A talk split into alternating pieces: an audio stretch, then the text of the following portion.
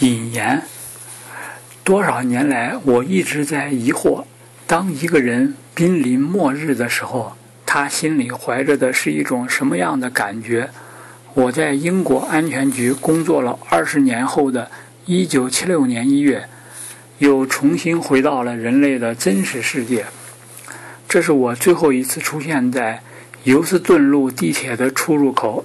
冬日的太阳和煦宜人地照耀着。我穿过高尔大街，向特拉法加广场走去。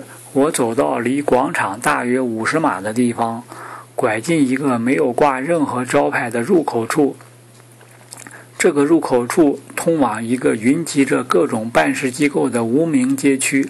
在这里，英国反间谍总部就挤在一所艺术学院和一所医院的中间。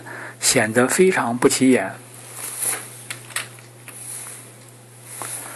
我向站在接待室门口那个保持着戒备状态的警察出示了证件后，便乘上装有特别程序的电梯。这种电梯是专门供去七楼密室的高级官员乘的。我走出电梯后，一声不响地走到走廊。径直来到我那与局长办公室只有一墙之隔的工作间，所有的办公室都静悄悄的。远处传来满载乘客开往城市西区的地铁的隆隆声。我打开房门的锁，房间里迎面摆着情报人员所需要的一些基本设施：一张书案，两部电话机，其中一部装有扰频器。以防通话被外线窃听。房间的一边是一张宽大的绿色金属保险锁，柜门上装有一个特大型自码锁。我挂好大衣，开始机械地整理着最后的一些东西。我在鸡尾酒会上见过许多退休的情报人员。他们喜欢通过获取几则所闻和小道消息来消磨时光。我对此见得太多了，我感到厌倦。我想彻底地歇下来，去澳大利亚开始一种牧马人式的新生活。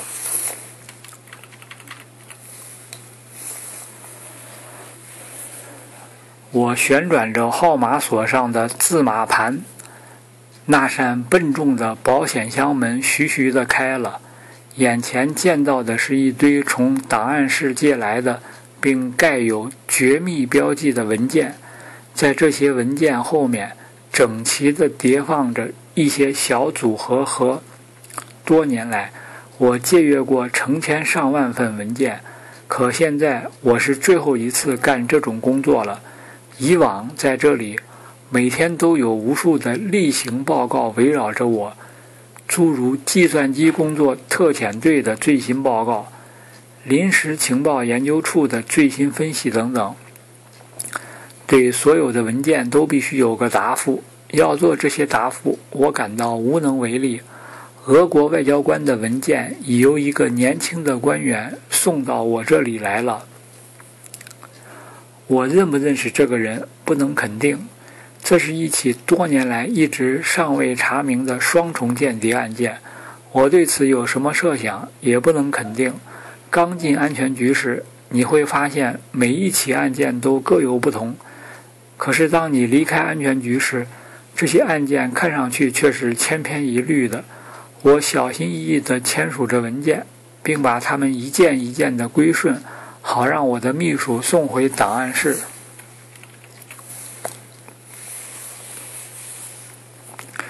午饭以后，我开始整理那些保存在组合盒子里的材料。我把这些盒子一个一个的拿出来。第一个盒子里保存着有关麦克风和无线电接收器的详细技术性能指标材料。这还是我在五十年代时保留下来的东西。那时我是军情五处的第一个搞科学技术的官员。我把这些文件进行了整理。并送到技术处去了。一小时以后，技术处的处长来了。他是来向我表示谢意的。他是一个道地的现代派政府机构的科学家，整洁、谨小慎微，一味的追逐金钱。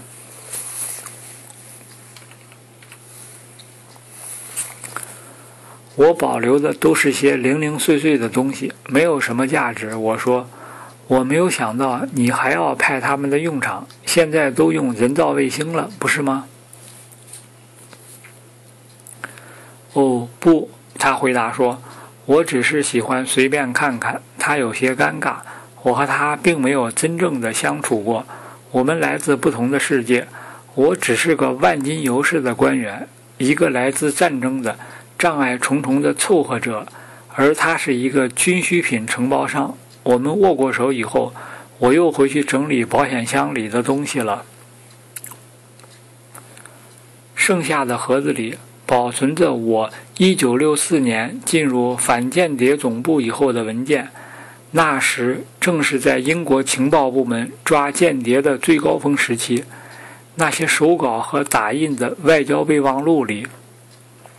密密麻麻地记录着间谍的普遍流动情况、嫌疑分子名单、起诉的细节、背叛者名单以及最后的裁决定论。这些文件没完没了、虎头蛇尾，字里行间留下了与我的谍报生涯有关的种种痕迹。最后，我的秘书进来了，他递给我两本蓝色封皮的本子。您的日记，他说。我和他一起把日记都撕成了碎片，丢进书案旁的那只专门装焚毁文件的纸袋里，以等化为灰烬。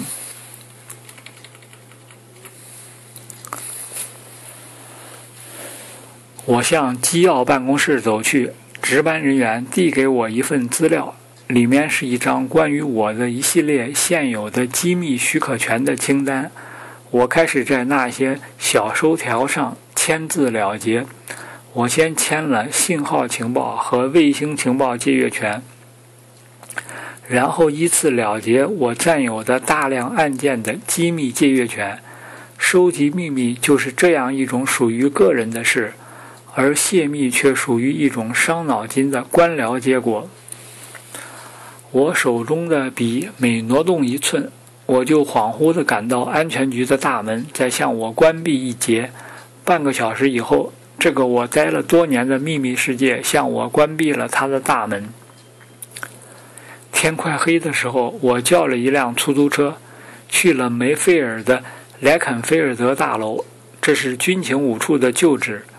军情五处目前正处在迁往科增街尽头的新办公地点的过程当中。可那个职员酒吧、猪仔及眼睛俱乐部仍留在莱肯菲尔德大楼里。我的告别聚会将在这里举行。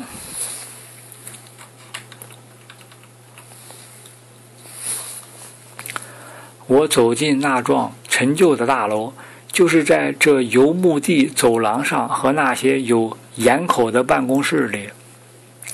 菲尔比、伯吉斯。麦克莱恩以及布伦特都先后落了网。在这里，我们同一些嫌疑分子进行过交锋。他们是安全局心脏内部的一个尚未被发现的秘密集团。这次交锋称得上是军情五处最秘密的一次战役。我们的疑点集中在军情五处前局长罗杰·霍利斯先生身上，可我们一直没有获得任何证据。霍利斯的朋友们对这样的起诉非常不满，双方为此不和长达十年之久。他们就像中世纪的神学家一样，被直觉、激情和偏见所驱使着。七十年代，许多领导人都相继退休了，直到安全局迁往新的办公地点，这场内战才告结束。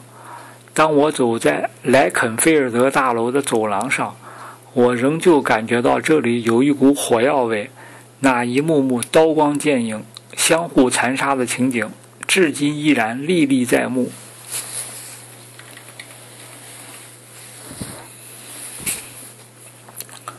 我的告别聚会开得异常平静，没有热烈壮观的场景，人们频频向我说着奉承话。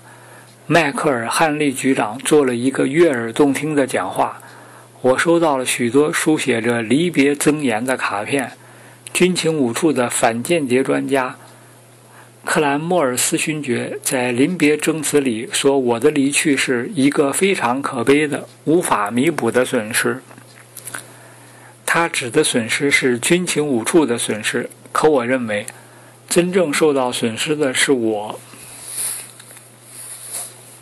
那天夜里，我在高尔街办公大楼顶楼的一间套房里过夜。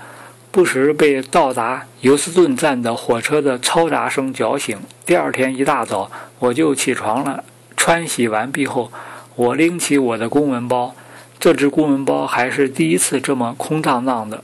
我走下楼前，来到了前门，我对门口的警察说了声再见，然后走了出来，下了台阶，走上大街。我的谍报生涯就此结束了，一个可悲的。无法弥补的损失。